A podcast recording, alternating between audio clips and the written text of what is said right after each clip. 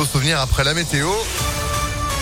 Et puis l'info immédiatement avec Clémence Lobary. Bonjour. Bonjour à tous. Dans l'attente du nouveau gouvernement, il doit être dévoilé dans les prochaines heures. Sont notamment attendus les noms des ministres qui doivent remplacer celles qui ont démissionné, à savoir Amélie de Montchalin, Brigitte Bourguignon et Justine Bénin, battues aux législatives, ainsi que Yael Braun-Pivet, élu président de l'Assemblée nationale.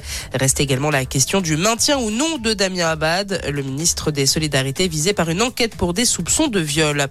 La polémique autour d'Éric Coquerel prend de l'ampleur. La militante de gauche Sophie Tissier a accusé hier le nouveau président de la commission des finances de l'Assemblée de gestes déplacés lors d'une soirée en 2014. Cette ancienne figure des Gilets jaunes envisagerait désormais de déposer plainte. Éric Coquerel, de son côté, dénonce des rumeurs infondées. Il envisagerait de déposer plainte pour diffamation. Dans le reste de l'actualité, la guerre en Ukraine et la Russie assurent avoir conquis la ville clé de Lysychansk et contrôlé la totalité de la région de Lugansk. L'armée ukrainienne elle a confirmé s'être retirée de cette ville clé de l'est du pays afin de préserver les vies des soldats.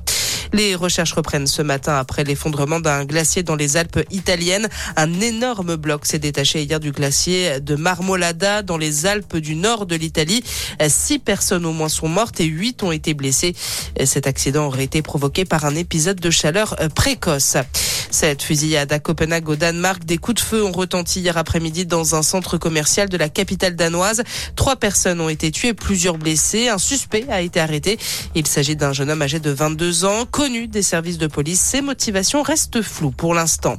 Et le soutien du Tour de France au peuple danois, les organisateurs du Tour ont assuré de leur compassion après cette fusillade. La grande boucle qui quitte le Danemark hier pour la troisième étape et la dernière sur le sol danois. Le néerlandais Dylan Groenewegen s'est imposé devant le maillot jaune Wout van Aert. Prochaine étape mardi entre Dunkerque et Calais. Excellent début de journée à tous. Eh ben merci beaucoup. Retour de l'info à 6h30.